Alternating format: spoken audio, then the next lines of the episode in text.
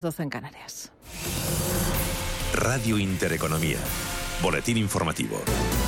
Buenas tardes. Las acciones de Bankinter lideran los recortes del IBEX 35 a pesar de anunciar que obtuvo un beneficio neto de 418 millones de euros en la primera mitad de este año, un 54% más gracias a los mayores ingresos logrados en todas sus líneas de negocio. Ingresos que subieron impulsados por el aumento de los tipos de interés en la zona del euro y por la captación de negocio y de clientes. Incremento de ingresos, dice Bankinter, que se produjo a pesar de que en el primer trimestre del año el banco hizo frente en su totalidad al pago del nuevo impuesto a la banca, que en el caso de Bankinter ascendió a 77 millones y medio de euros. Óscar Rodríguez Rouco, de Banco Sabadell. De todo lo que tenemos hoy, eh, lo cierto es que nosotros destacaríamos eh, los resultados de Bankinter. ¿no? Eh, como veis, han estado por encima de lo previsto pero también es cierto que en las últimas sesiones lo han hecho razonablemente mejor que el resto de los bancos, por lo cual entendemos que la acogida podría ser neutra o positiva. Títulos de Bankinter que, como decimos, lideran los recortes del IBEX 35 se dejan en tiempo real un 2,08% hasta los 6 euros con 008 céntimos. Lo hacen dentro de un IBEX 35 que, sin embargo, lidera los avances de las plazas del viejo continente sube el selectivo un 0,59% a 9.507 puntos. El resto de índices europeos operan con signo disparo. Juan Ramón Caridates, director académico del Máster de Finanzas e Inversiones Alternativas MFIA con bastante resiliencia. Es verdad que siguen muy atentos a los niveles de inflación subyacente que no acaban de ceder, pero también es verdad y no es menos justo que después de los años que llevamos y los niveles en los que estamos, los de renta variable se mantienen y se defienden bastante bien. En general, yo creo que en esta segunda parte las ilusiones están por venir y en la parte de renta variable empezamos a descontar unos resultados pues, más complicados, unas perspectivas más difíciles y en ese sentido las valoraciones más ajustadas. IBEX 35 que sube, como decimos, un 0,59%, 9.507 eh, puntos. París arriba un 0,35%, el DAX Etra alemana se revaloriza un 0,23%, mientras que la media del mercado del Eurostox 50 cede un tímido 0,06%, 4.359 puntos. Dentro del IBEX 35 y al margen de esa caída de Bankinter destaca en la zona baja de la tabla Acciona que cede un 1,2% en, en positivo en la parte alta de la tabla ArcelorMittal que sube un 2,5% y Acerinox que se revaloriza un 2%. Y la rentabilidad anualizada de los recursos propios de la banca española aumentó hasta el 11,15% en comparación con el 9,86% del trimestre anterior. Son, según datos del Banco de España, entre enero y marzo los ratios de capital de la banca española aumentaron ligeramente hasta el 13,32%, por lo que respecta a la morosidad permaneció estable en el 3,10%. Otras noticias. En plena campaña veraniega, el precio de los carburantes ha notado su segunda semana consecutiva al alza, llegando a rozar los niveles registrados en mayo. Según datos del Boletín Petrolero de la Unión Europea, el precio medio de la gasolina se sitúa en 1,60 euros el litro, en tanto que el gasóleo cuesta 1,45. A estos precios, llenar un depósito con gasolina cuesta 88,11 euros y hacerlo con gasóleo 79,91 euros, lo que supone una rebaja con respecto a hace un año de 12,3 euros en el caso de la gasolina y de 17 euros en el caso del diésel. Continúan escuchando Radio Intereconomía. La información volverá dentro de una hora.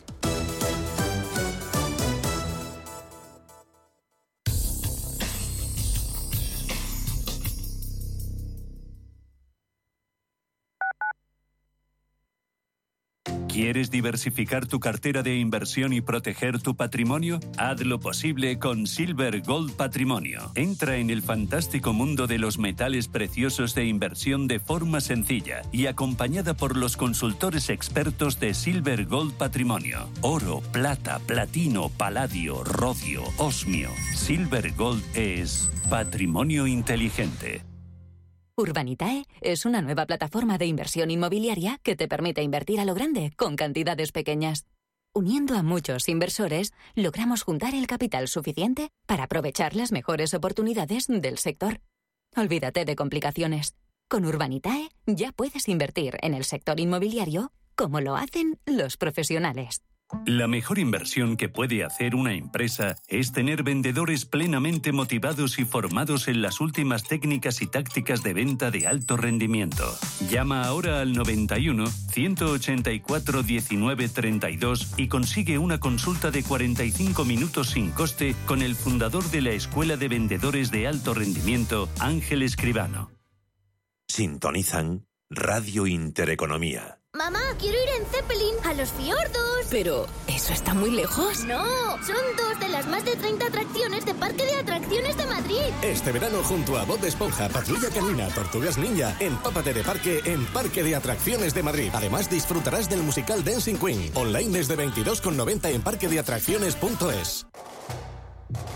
¿Conoces el restaurante Sidrería Donosti en Madrid? Sí, en el barrio de Argüelles, el de la sidra natural de Astigarraga. Y el de la mejor tortilla de bacalao, el chuletón, los pescados a la parrilla y muchas delicias más de la cocina vasca. Sidrería Donosti, Luisa Fernanda 21 en Argüelles. 91 540 1976. Sidreriadonosti.com. Te tratarán como en casa.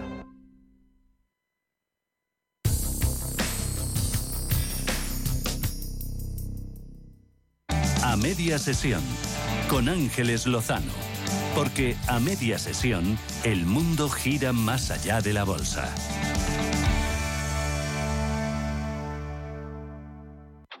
Papá, te veo intranquilo. Sí, hija. Con la que está cayendo uno ya no sabe qué hacer con los ahorros y no perder dinero. Papá, no te preocupes. Mira, entra en ironía.tech, tu personal store financiero, donde puedes elegir que los mejores profesionales gestionen tus ahorros. Y además, puedes cambiar de profesional cuando quieras y sin mover tus ahorros. Pero eso será caro, ¿no? ¿39,99 euros es caro? ¿A qué esperas, papá? Entra ya en ironía.tech, pon a trabajar tus ahorros y duerme tranquilo. Ironía FinTech, libertad para invertir.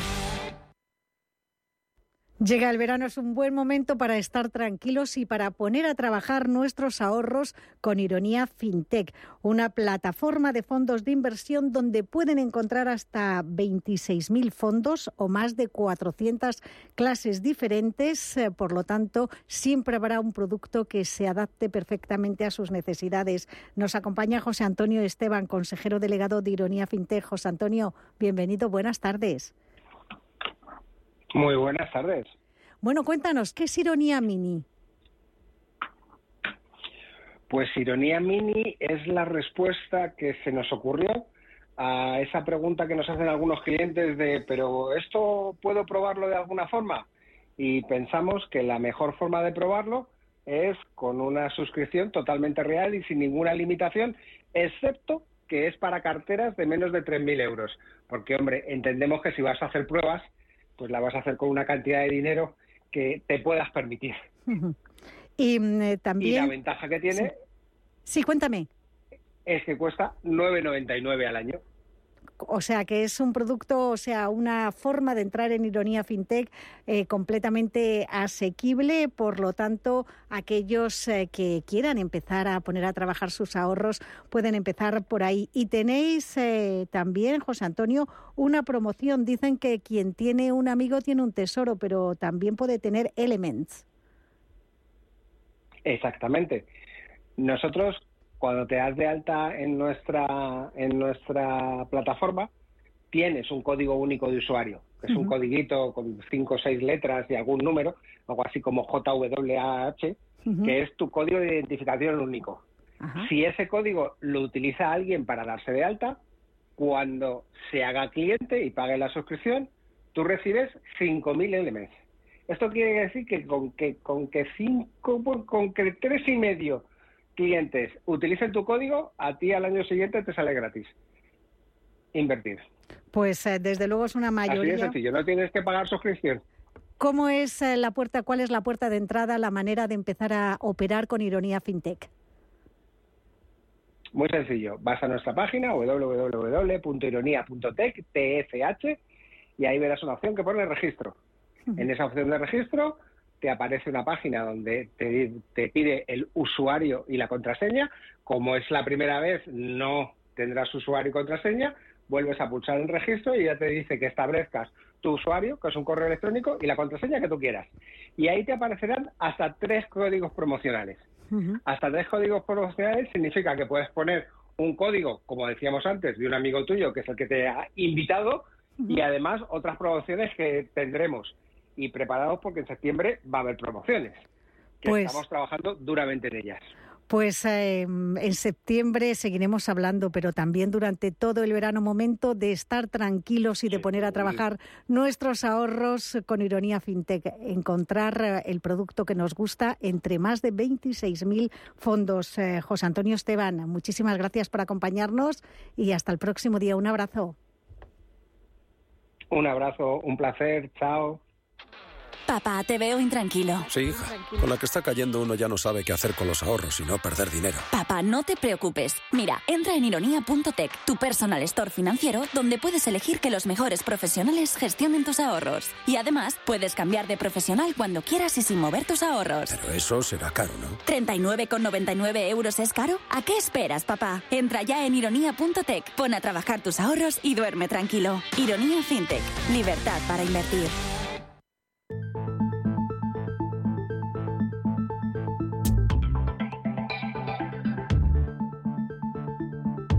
En a media sesión, Madrid Innova. Rafa Jiménez. Vamos con Modular Ventures, la iniciativa con la que cuatro jóvenes emprendedores han conseguido conquistar a grandes compañías de nuestro país ofreciendo servicios de emprendimiento e innovación en el ámbito del diseño y la tecnología digital. Y nos acompaña su CEO, Jorge Lana. Jorge, bienvenido, buenas tardes. Hola, buenas tardes, ¿qué tal? Oye, ¿cómo defines Modular Ventures?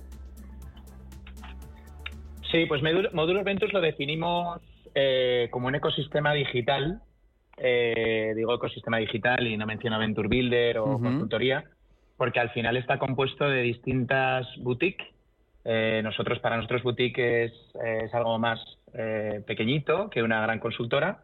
Y, y lo que estamos haciendo es crear eh, una boutique por cada área de expertise en lo que es en el diseño y desarrollo de producto digital. ¿Cuáles son las áreas en las que estáis especializados?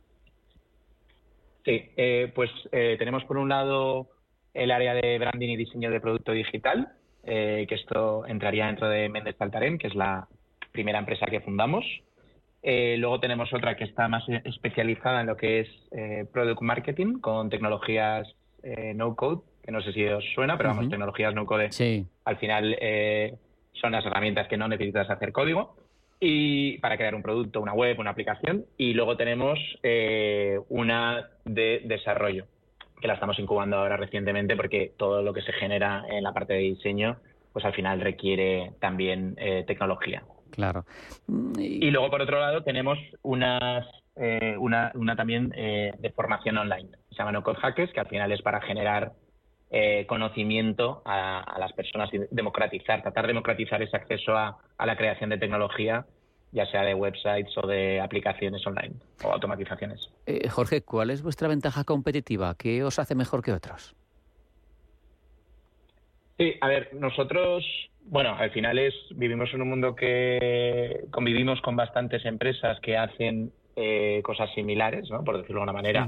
Existen desde consultoras como Accenture o, o, de cóctel, ¿no? Eh, con distintos tamaños cada una. Eh, y bueno, nuestro enfoque boutique es el que nosotros consideramos que es el enfoque diferencial. Al final nos permite captar el mejor talento, que es nuestro gran foco, es eh, tener una persona al frente de cada boutique que, que controle mucho de este expertise a través de una metodología muy definida que ya la llevamos trabajando desde el 2017 y que nos ha dado buenos resultados y que la vamos iterando cada vez más.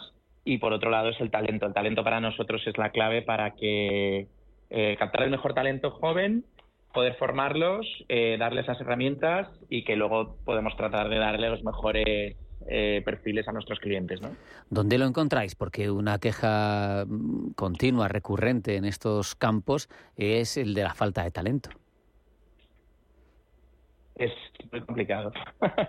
es curioso porque, por un lado, hablamos de crisis ¿no? Eh, en muchas industrias y macroeconómica, pero por otro lado, nosotros tenemos el, el problema que tenemos es la escalabilidad, es decir, la escalabilidad por, por falta de talento. Cuando quieres ofrecer un servicio de calidad con un equipo muy bueno, eh, pues bueno, al final te das cuenta de que encontrar gente buena es, es un reto, ¿no? Porque la mayoría tienen buenos trabajos, porque la mayoría eh, eh, tienen retos ya bastante interesantes. Nosotros, la forma de encontrar talento, eh, compartimos mucha documentación eh, gratuita, básicamente sobre nuestra metodología, sobre nuestra cultura. por otro lado, obviamente, estamos tratando de trabajar con retos que son interesantes de clientes. nosotros, algunos de los clientes son Zara.com, Inditex, Repsol. Tenemos también clientes en Suiza como Cargill, que es una de las empresas más, una, una empresa bastante grande estadounidense. Entonces, al final lo que hacemos es buscar buenas oportunidades, tratar de ser competitivos salarialmente también, eh, pero sobre todo es el, crear una cultura muy buena y que a partir de esa cultura la gente le apetezca quedarse con nosotros, independientemente que luego estén con proyectos con clientes, y a partir de ahí pues eh, somos un imán para captar nuevo talento, ¿no? Más joven que quiera venir a formar parte de esta de esta cultura, seguir formándose eh, después de la carrera o después de los dos primeros años de experiencia de trabajo y que puedan y que puedan seguir creciendo. Otra queja recurrente habitualmente en el mundo de la innovación, de las startups, es eh, la dificultad para encontrar financiación. Sin embargo, vosotros os habéis puesto el mundo por montera y habéis financiado por vuestros propios medios desde el principio. ¿Esto cómo es posible? Sí, bueno, a ver, a, ver, a diferencia, nosotros a diferencia con, con las startups, eh, eh, ofrecemos servicios, ¿no? Es cierto que hemos creado productos digitales también para nosotros mismos para y clientes, pero lo hacemos desde mm, el servicio al final se financia con el propio cliente, ¿no? Es decir, no. De hecho, cada vez que lanzamos una empresa nueva eh, dentro del grupo, lo que hacemos es validar internamente con un pequeño equipo de tres o cuatro personas dentro de una de las empresas ofreciendo ese nuevo servicio. Si ya vemos que se genera cliente, se genera atracción y, los ingresos suficientes como para cubrir los costes de ese equipo, entonces es cuando ya creamos la nueva identidad, la nueva sociedad y se genera la nueva empresa con el nuevo servicio. En nuestro caso, ya te digo, ha sido siempre bootstrapping desde el inicio. Qué bueno. Los clientes financian eh, nuestros proyectos y a partir de ahí es cierto que vamos creando algunos productos digitales, que ahí es donde requiere más financiación como las startups, porque tienes que invertir en tecnología y no es tan obvio eh, generar ese ingreso eh, recurrente desde el día uno. Para terminar, Jorge, quiero preguntarte hacia dónde vais, porque supongo que queréis seguir creciendo, pero ¿cuáles son las metas de Modular Ventures?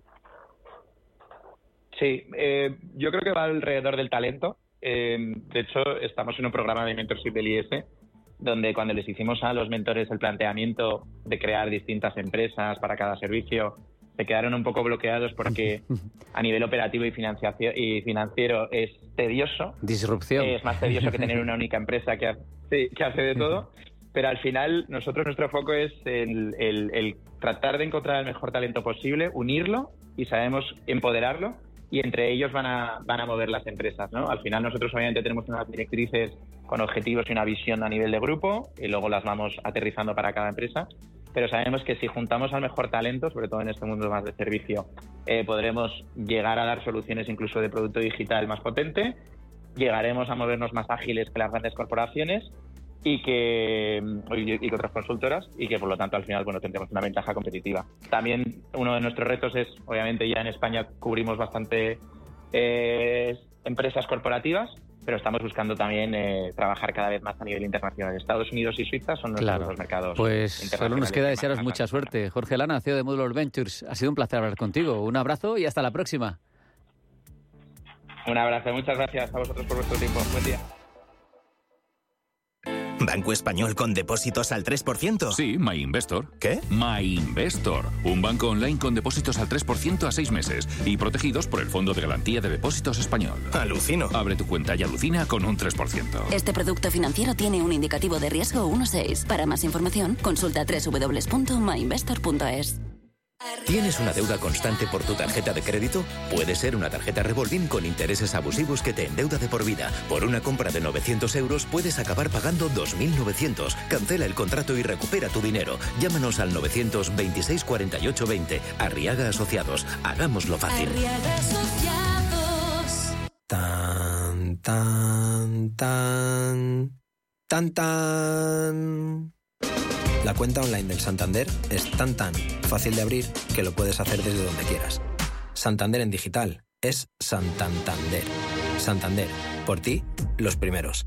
Consulta condiciones en bancosantander.es llegado el verano. Ha llegado la diversión más refrescante. Ven a Acuópolis Villanueva y disfruta de las mejores atracciones acuáticas como Cangaroa para los más valientes o atracciones para los más peques de la casa como Mini Waikiki, Mini Zigzag. No te lo puedes perder. Ha llegado el verano. Ha llegado Acuópolis Villanueva. ¿El mejor hotel para la celebración familiar que estás preparando? En Rafael Hoteles te ofrecemos todo lo que necesitas. Salones privados con luz natural, jardines y terrazas, cuidada gastronomía, aparcamiento y un servicio profesional que te asesora en todo el proceso. Llama al 902 100 015 o consulta rafaelhoteles.com.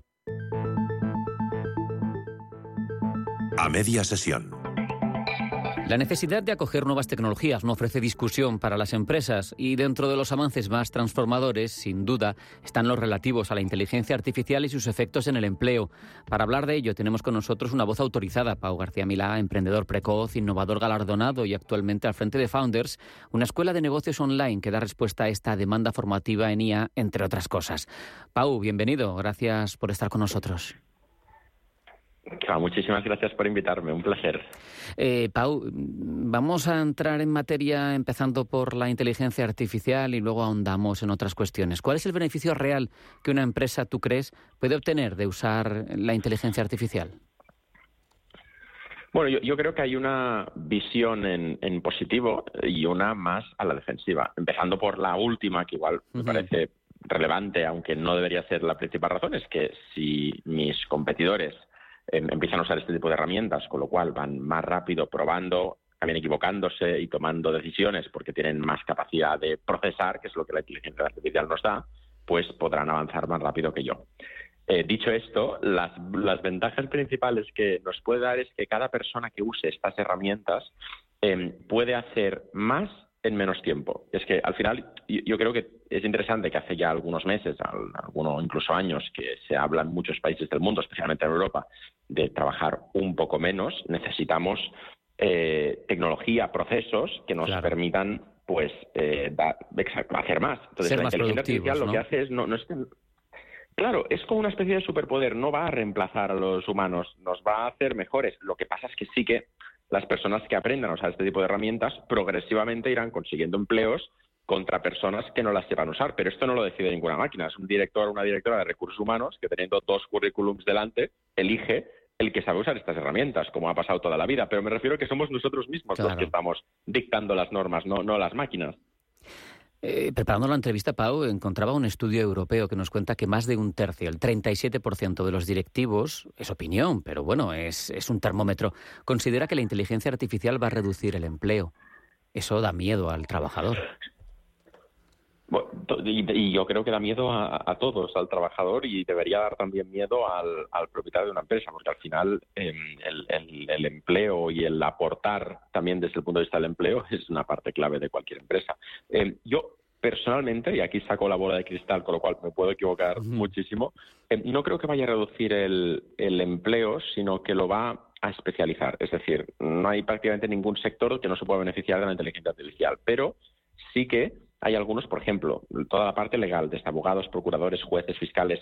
Al final, si yo le pido que yo no soy nada de esto, o que me escriba un contrato a ChatGPT, lo va a hacer, pero seguramente hará el 90% bien y el 10% habrá errores. Si yo soy abogado, automáticamente voy a ver ese 10%, habré hecho mucho más rápido mi tarea y voy a poder centrarme mi tiempo en hacer otra cosa o en mejorar ese 10%. Claro, entonces el, peligro no está tanto en que yo lo use siendo una tarea que yo podría hacer manualmente, pero con esto lo haré más rápido. El peligro está que lo use eh, metiéndome en los zapatos de otra persona, por temas médicos, legales, cuando mm. no soy ni médico ni abogado. Entonces, yo no creo que vaya a reducir el empleo, sino que nos va a obligar, y esto pues para alguien puede ser una faena porque igual no tiene ganas de aprender cosas nuevas, pero nos va a obligar a, aprender a usar nuevas tecnologías que nos ayuden a, ser mejores profesionales, a hacer más en menos tiempo, y para los niños también, no sé si oyes por aquí están sí. dando vueltas, para ellos va a ser una, una revolución maravillosa porque ellos ya van a crecer como la primera generación que creció usando la calculadora en la clase de matemáticas. Sentían primero que hacían trampas porque era demasiado bueno y después que les permitía hacer muchísimo más. En lugar de pasarse una hora siendo una raíz cuadrada, que no se enfade ningún matemático, igual ellos lo hacen en dos minutos, eh, igual se podían pasar una hora aprendiendo teoremas o cosas bastante más complejas porque asumían que la raíz cuadrada se la haría la calculadora. Es evidente además que incluso una nueva industria va a generar nuevos puestos de trabajo que ahora quizá ni existen, pero en cualquier caso lo que está claro, Pau, es que lo va a cambiar todo. Por eso hay que formarse, no se puede dejar pasar la oportunidad de posicionarse en un mundo que va a tener otros parámetros y te van a exigir otras cosas. Explícanos qué es Founders. Sí, bueno, nosotros somos una, una escuela de negocios no convencional que nacimos en la pandemia, que buscábamos un espacio entre las dos formas de formarse, porque al final vimos que había dos formas, las escuelas de negocio tradicionales, que son muy necesarias y, que, hacen muy bien su trabajo, de hecho yo creo que tienen la mejor experiencia educativa que existe, pero no es para todo el mundo. Entonces, dado que son, si quieres dar la mejor experiencia educativa, pues seguramente tienes que subir el precio para poder darla y esto de repente hace que mucha gente pues no, no pueda acceder. Yo fui a una escuela de negocios de estas porque me becaron, pero es como que todo el mundo sabía quién era el becado el primer día, ¿sabes? Entonces, en el otro extremo están los cursos online, que puedes aprender mucho, pero no te ayudan a conseguir empleo, que es una de las razones por las que quieres formarte cuando eres adulto. Entonces dijimos, aquí falta algo en medio. Y fundamos una escuela de negocios donde la idea era bajar mucho la barra de entrada a nivel económico para que todo el mundo pudiera formarse en tecnologías muy emergentes desde el punto de vista de negocios, es decir, inteligencia artificial, eh, ciberseguridad, etcétera, Em, y con partners muy potentes que le dieran validez al certificado. O sea, en el caso de ya, eh, creamos el programa que se llama Master Online en Inteligencia Artificial e Innovación, en colaboración con Microsoft, que es la empresa pionera a nivel mundial en este proyecto. Y no Microsoft en España, que es donde nació la colaboración y el equipo se ha implicado muchísimo, pero es que nos fuimos a Estados Unidos a grabar profesores en Redmond, que es su central, para poder traer también ese conocimiento aquí. Entonces, bueno, lo lanzamos en marzo y somos como 4.000 alumnos casi, eh, con lo cual muy, muy felices de la recepción. Mm, si me haces una foto de vuestro alumno, ¿a quién va dirigida vuestra oferta principalmente?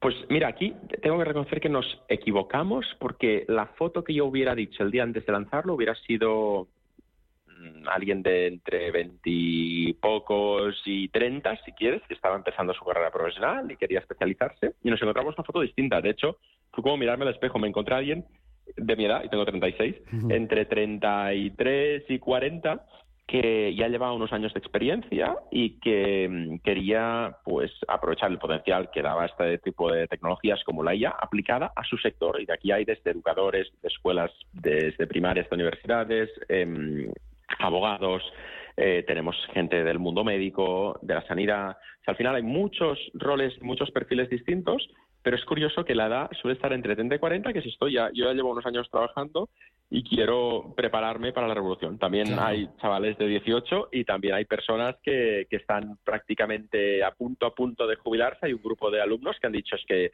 a mí esto me flipa desde el punto de vista ya personal, no lo voy a aplicar a mi vida profesional, lo quiero aplicar a mi vida a partir de dentro de dos años que cumplo 67. Pues maravilloso. Piensa que, fíjate, yo por ejemplo, yo tengo 50 este año. Eh, si yo me quedo sin trabajo, tengo que actualizarme, es evidente. O sea, hay un nicho ahí muy grande porque al final, eh, Pau, upskilling o reskilling son la vía para que nos adaptemos a una sociedad muy vertiginosa, ¿no? Eh, el microaprendizaje, la ubicuidad del online tienen muchas ventajas.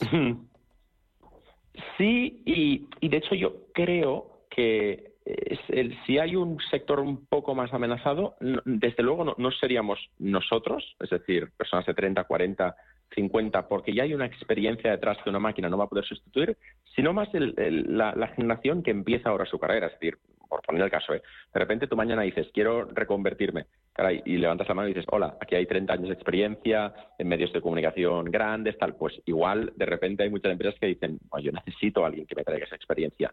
Si de repente tienes 18, 20 años, levantas la mano y dices, oye, que estoy buscando algo, dirán, bueno, mm, experiencia no puedes aportar, puedes aportar muchísimas otras cosas, pero experiencia no. El problema es aquí la IA eh, puede competir contra esos primeros años que estás aprendiendo mucho, em, pero que todavía no puedes aportar pues lo que la experiencia te enseña. O sea que realmente yo creo que por primera vez Em, no estaremos tan amenazados los que ya peinamos alguna cara y estarán más un poco no amenazados, pero sí tendrán que prepararse más los que empiezan, porque al final, pues ahí van a tener que ser muy buenos domando estas inteligencias artificiales para usarlas en su favor. Founders, ya lo saben, escuela de negocios online que da respuesta a demanda formativa de tecnologías emergentes y que te hace estar a la última. Pau García Mina, ha sido un placer hablar contigo. Muchas gracias. Un abrazo. Igualmente, muchísimas gracias. Subidas, bajadas, a media sesión. La vida más allá de los porcentajes. Y a partir de ahora se quedan con negocios de carne y hueso, que este jueves tiene una versión algo más larga de lo habitual.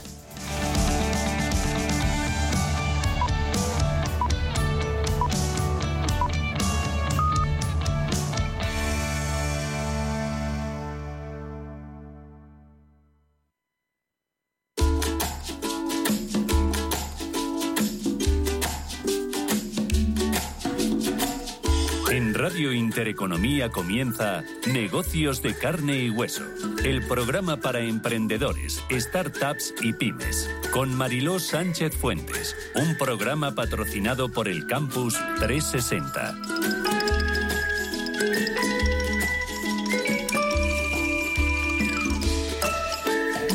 Buenas tardes, bienvenidos. Soy Marilo Sánchez Fuentes. Esto es Negocios de Carne y Hueso, Radio Intereconomía, el programa que te acompaña a lanzar, a hacer crecer tu negocio si eres emprendedor, startup o pyme.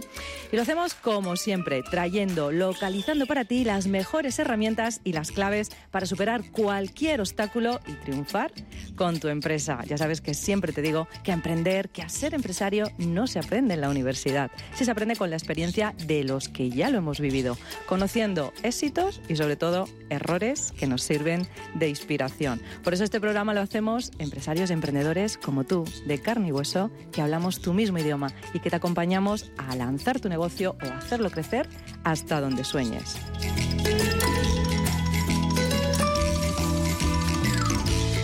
Y hoy de nuevo salimos de los estudios de Radio Intereconomía al encuentro de los emprendedores y las soluciones más innovadoras. Estamos en la sede de la Fundación Pons, en la calle Serrano de Madrid, con un público en directo que nos acompaña en un programa especial dedicado hoy en exclusiva a conocer los usos y las aplicaciones de la inteligencia artificial en el mundo agro, en este sector agrícola. Un sector, el agroalimentario, que es clave para España, que supone un 2,7 del PIB.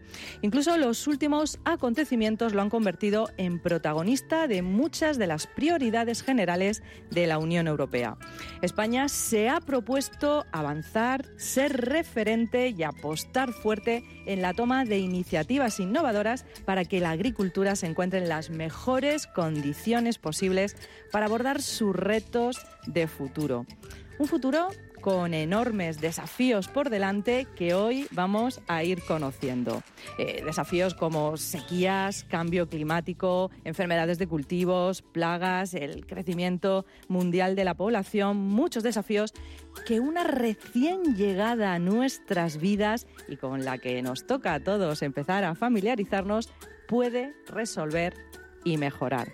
Hablamos de la desconocida, inquietante y cada vez más sorprendente inteligencia artificial, que está permitiendo que los productores maximicen la rentabilidad de sus cultivos o ganados. Por eso hoy hemos reunido a varios expertos en desarrollo y aplicación de soluciones basadas en inteligencia artificial y también a portavoces de los principales representantes del sector agrícola de nuestro país para aportar luz a todos estos retos. Déjame presentarte a los invitados de esta, esta mesa de expertos.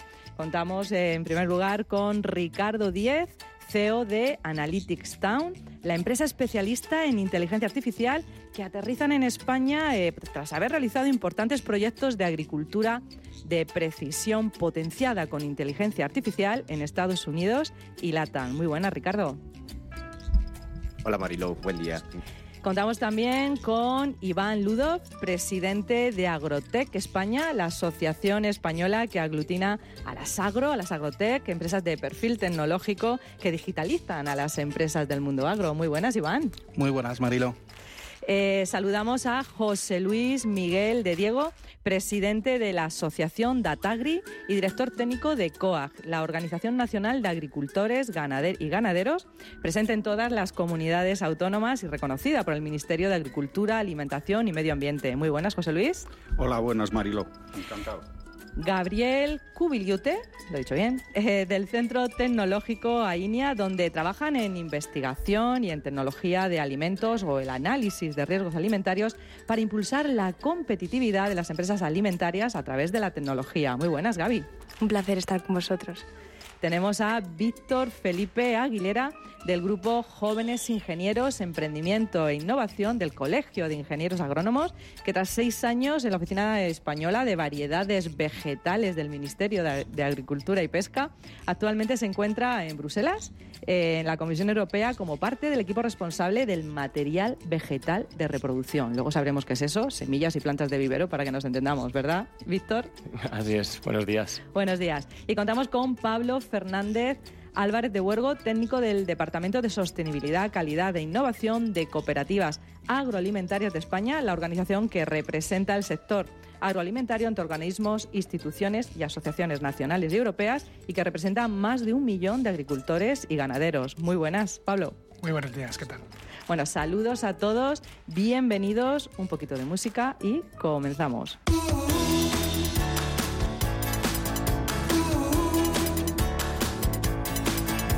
Negocios de carne y hueso con Mariló Sánchez Fuentes. Pues vamos a comenzar conociendo el contexto al que nos enfrentamos y los principales desafíos actuales para los próximos años de este del sector agro. Empezamos contigo, José Luis Miguel de Diego, que recuerdo es el presidente de la Asociación Datagri, director técnico de COAG, que es la Organización Nacional de Agricultores y Ganaderos, la primera organización agraria que se constituye en España en 1977 está presente en todas las comunidades autónomas, reconocida por el Ministerio de Agricultura, da servicio a más de 150.000 agricultores y ganaderos a través de sus 220 oficinas en toda España y una delegación permanente en Bruselas. Muy buenas, José Luis. Hola, buenas. Bueno, lo primero, vamos a ponernos en contexto, eh, danos esa visión general de cómo está el sector y los principales desafíos a los que se enfrenta. Bueno, la verdad es que ahora mismo nos estamos enfrentando pues, a unos desafíos eh, radicales disruptivos, yo creo que en general toda la sociedad, pero también el sector agrario. Y concretando, nos enfrentamos en primer lugar pues, a las necesidades de, alimentación de, una población mundial creciente. Además, en un contexto de, desafíos estratégicos graves en la que estamos en este momento. Y bueno, hasta ahora siempre hemos dado eh, por hecho, eh, digamos, que los supermercados están llenos de comida y que no hay ningún problema, pero bueno, esto esperemos que pueda seguir siendo así en el futuro. En este ¿Hay dudas de que pueda ser así? Eh, tenemos un país en guerra en Europa. Entonces, supongo que en Ucrania tampoco esperaban estar en esta situación hace tres, cuatro años. Bueno, abordaremos esto. Entonces, bueno, yo creo que siempre es bueno estar preparado y, tener un plan B cuando nos enfrentamos a estas cuestiones que con las cosas de comer se dice que no se juegan. Que no se juega. En segundo lugar, el impacto de la actividad agraria en el medio ambiente, el clima, pues hay que mejorarlo, hay que reducir impactos, eh, ya sea en contaminación, eh, también adaptación al cambio climático y, también reducción de emisiones. Esto es otro reto que tenemos, seguir produciendo en, ese escenario. En tercer lugar, lo tendremos que hacer optimizando el uso de los recursos, eh, sobre todo ahora que los costes de producción se nos han disparado. Siguen estando un 50% por encima de lo que estaban antes de, bueno, cuando terminó el COVID. O sea, hemos tenido una subida de costes muy rápida, lo cual nos lleva también a, un escenario en el que tenemos que maximizar la eficiencia en el uso de abonado, en el uso de agua, en, todos los costes de producción. Y por último, y en cuarto lugar, en nuestro caso, la, explotación profesional, social y profesional agraria europea, eh, española y europea, que ha sido mayoritaria y tiene un pozo histórico, pues se está enfrentando pues a, unos cambios de modelo, lo que nosotros llamamos eh, procesos de integración en la cadena agroalimentaria eh, y uberización de, los aspectos relacionados con la producción agropecuaria. Y en este sentido, pues nuestro modelo de explotación agraria que queremos que siga en el futuro, es decir, la agricultura con agricultores, pues se enfrenta también a un desafío importante en el ámbito empresarial. Bueno, pues muy interesante poner este, ponernos en, situación. Eh, José Luis, ¿cómo será la explotación agraria del futuro? Nosotros la hemos denominado la explotación agrodigital, es decir, esa explotación que es capaz de eh, trabajar con datos y fuentes de información. Y a través de esas capacidades ser capaz de maximizar la eficiencia, no solo la eficiencia económica, sino también la eficiencia en el impacto, por ejemplo, en el impacto ambiental, que es el nuevo paradigma que tenemos ahora en, en la PAC. Y en este escenario el agricultor del futuro será un gran gestor, es decir, tiene que gestionar toda una serie de inputs en su explotación y sobre todo tiene que tener esa visión estratégica para eh, ser capaz de manejar los datos y la información de su explotación agraria como un activo estratégico. Y también buscar la colaboración con proveedores, la, colaboración dentro de la cadena agroalimentaria eh, para ser capaz de maximizar el rendimiento eh, de su explotación agraria. Bueno, pues muy interesante este primer contexto. Vamos a seguir hablando contigo, pero vamos a saludar ahora a Ricardo Díez, CEO y fundador de Analytics Town, la empresa especialista, como decía antes, en inteligencia artificial, que aterrizan en España hace apenas un año, eh, tras haber realizado importantes proyectos de agricultura de precisión potenciada con inteligencia artificial en Estados Unidos y LATAM. Y es que en un momento también de contexto como el que nos cuenta eh, José Luis y además en el que los precios de los alimentos pues están aumentando, entre otras cosas, pues bueno, por las sequías, las inundaciones y las empresas agro están teniendo pérdidas importantes por estos motivos, ¿no? Una de las soluciones eh, es la aplicación de la agricultura de precisión y la inteligencia artificial. Vamos a saber exactamente eh, con Ricardo y con los expertos qué es esto de la agricultura de precisión y cómo, eh, con la ayuda de la IA, se puede mejorar la productividad, reducir los costes y minimizar los impactos ambientales, ¿verdad, Ricardo? Es correcto, Mariló. De hecho, eh, algo que has mencionado tanto tú como José Luis eh, tiene que ver con esta duda que quedó en el aire de ¿habrá disponibilidad de alimentos en el futuro cercano? Mm, es que... ¿Y a qué precio?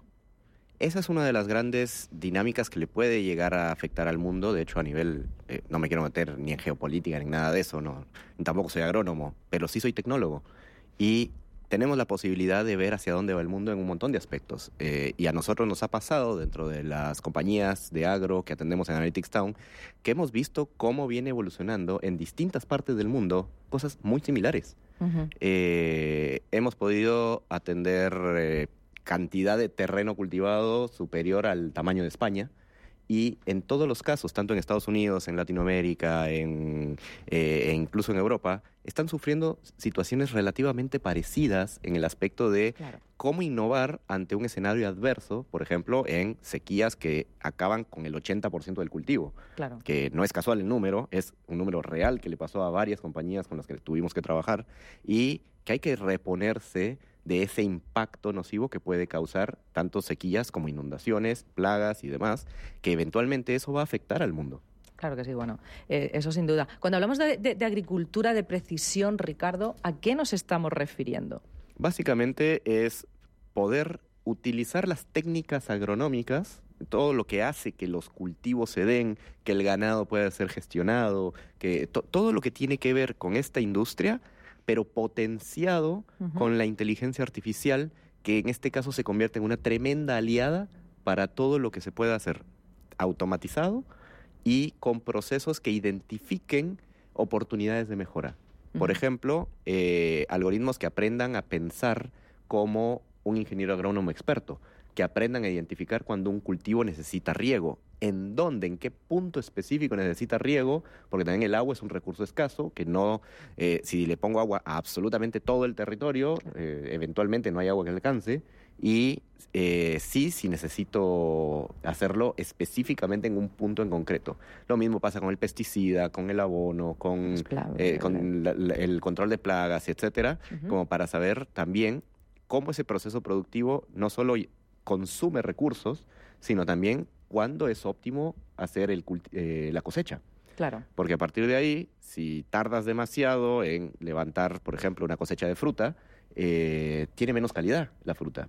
Por lo tanto, lo puedes exportar incluso a países que te van a pagar menos o que directamente no te lo reciben por proceso fitosanitario y demás.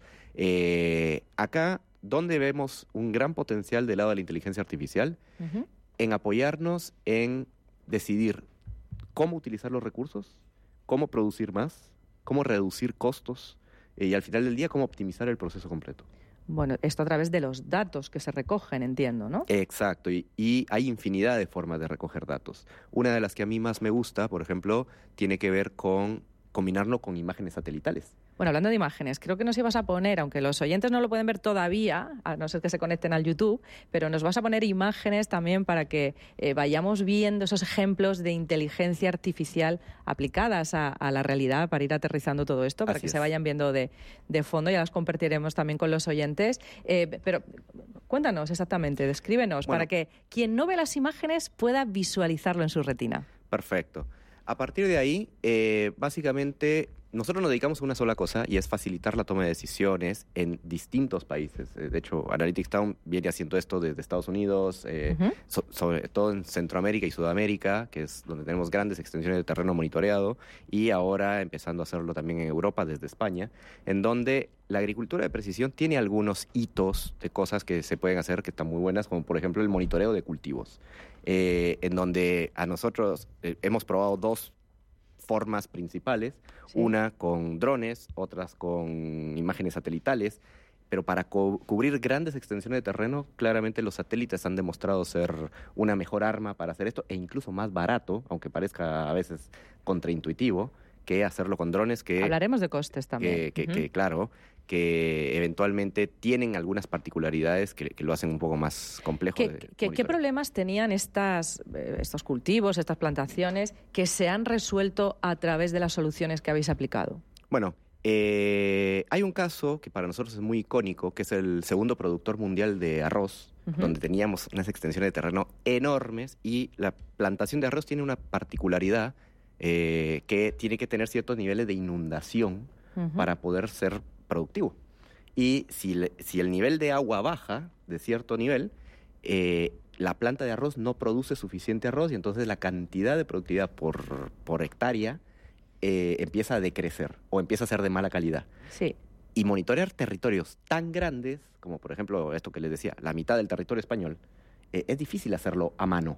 Es, es difícil tener un ejército de agrónomos que estén todo el día caminando el terreno. Luego le vamos a preguntar a los agrónomos, pero entiendo que sí. Eh, claro, entonces ahí ese es uno de los casos donde nos apalancamos de imágenes desde satélite para poder monitorear grandes vastedades de kilómetros y kilómetros que al final son imágenes muy chiquititas en donde eh, tratamos no solo de predecir cómo viene la parte del clima, que predecir el clima no es cómo va a estar de acá a 10 meses, Estamos hablando de algo incluso mucho más cortoplacista, cómo va a estar en los próximos minutos o en el próximo día, porque al final del día eh, lo que necesitamos es saber en qué punto específico hacía falta riego, en qué punto específico hacía falta más agua, hacía falta algún pesticida y todo eso visto desde el satélite. Por lo tanto, pasábamos algoritmos de detección de imágenes y en alguna medida también que detectaban la termografía, o sea, el análisis de la imagen a través del calor que se, que se presenta para saber en dónde se estaba secando el terreno, en dónde estaba demasiado húmedo y pasaba el problema contrario. Y con eso vas dosificando los recursos, en este caso puntual agua, eh, para poder regar solo el lugar que realmente lo necesita y no desperdiciar recursos vitales en lugares que más bien podría tener el efecto contrario si, si inundas demasiado. Efectivamente. Eh, ¿qué, desafíos se presentan, eh, Ricardo, al implementar esta agricultura de precisión y, cómo se pueden superar? Bueno, el primer desafío tiene que ver con la obtención de datos, porque es hermoso hablar de inteligencia artificial, pero al final del día todo esto es útil sí y solo si tenemos datos útiles y datos de buena calidad para que realmente la inteligencia artificial tenga algo que aprender. ¿Y cómo se consiguen esos datos? Esos datos se pueden conseguir de distintas maneras. En grandes extensiones de terreno, los satélites resultan ser un muy buen aliado. Hay otras técnicas que utilizan drones para recorrer el terreno y con cámaras tanto termográficas como de alto nivel de precisión eh, poder identificar y pasar encima del terreno.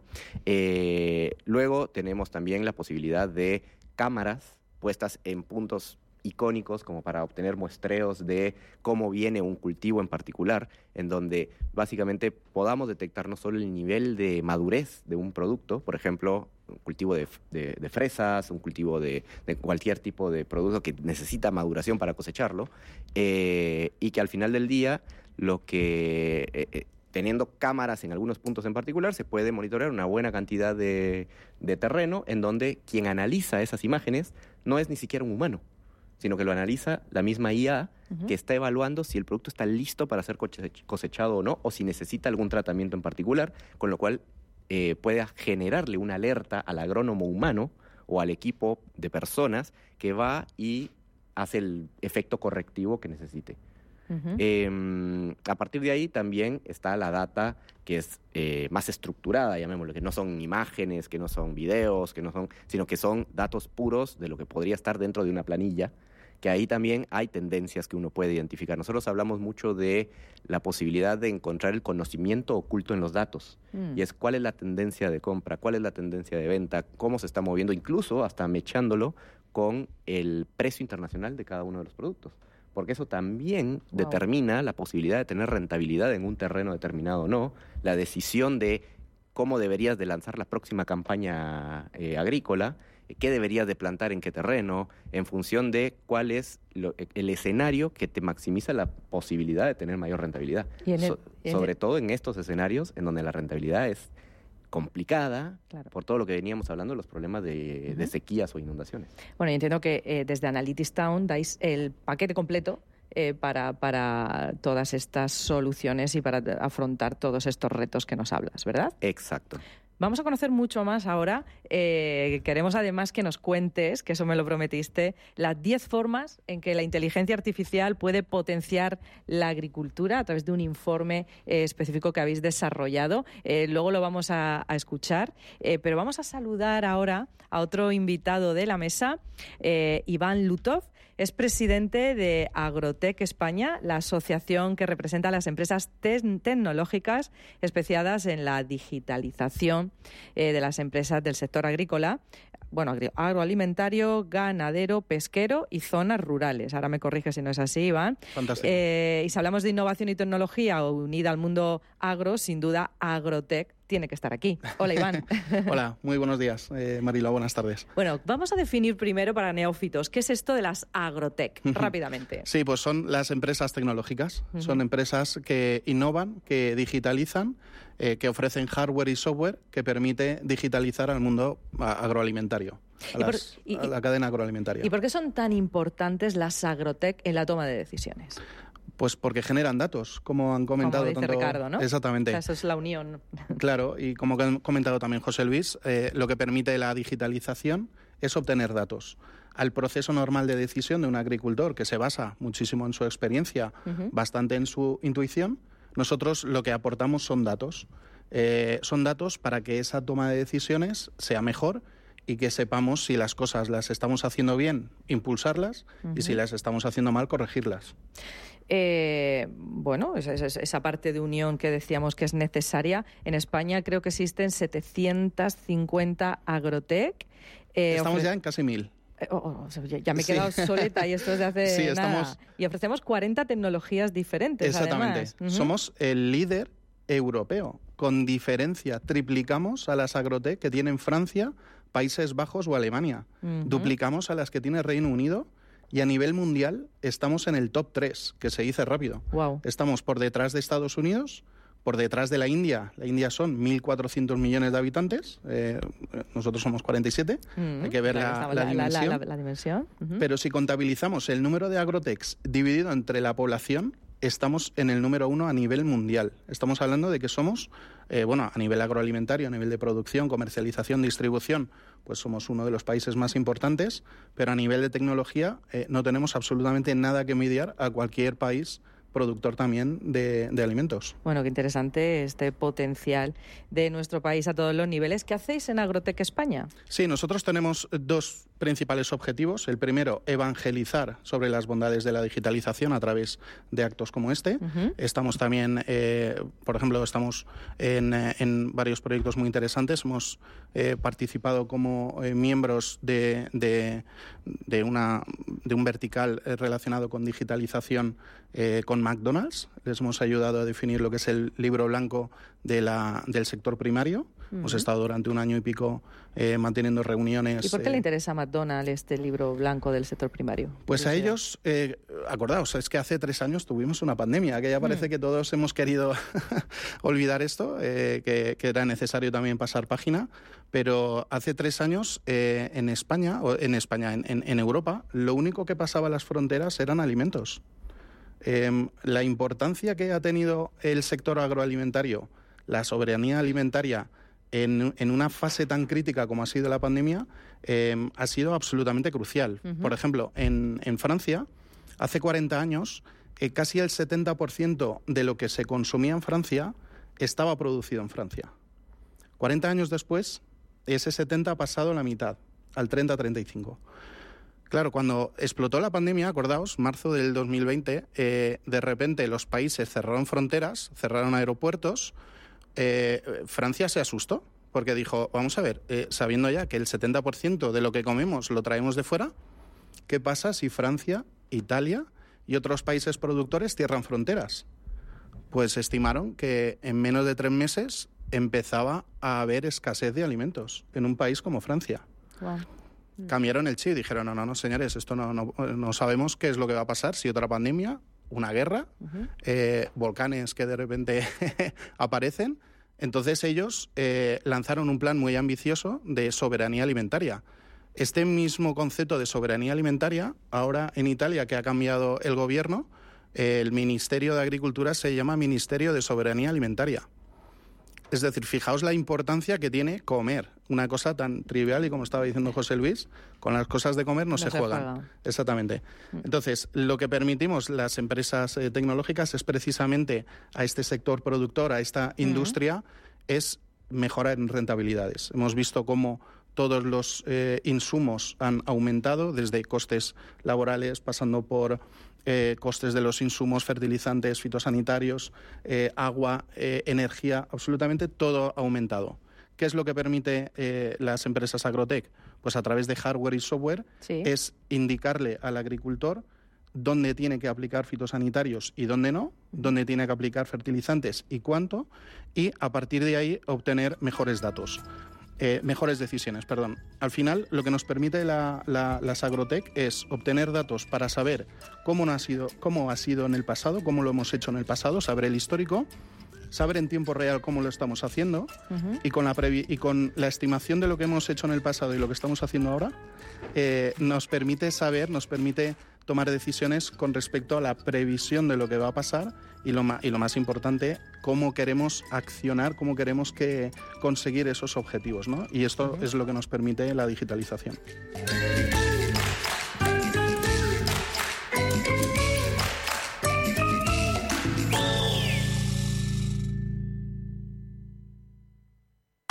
Los viernes a las 10 de la noche tienes una cita con otro gato, el gato gourmet. Andrés Sánchez Magro presenta una guía semanal gastronómica, enológica, de restaurantes, literaria, musical, con todos aquellos ingredientes necesarios para cocinar la buena vida. El gato gourmet, los viernes a las 10 de la noche aquí, en Radio Intereconomía.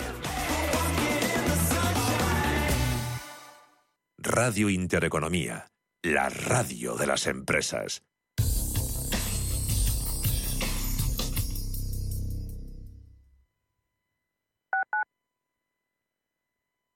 Me he quedado tirada con el coche. No puedo apoyar el pie. El incendio empezó en el salón.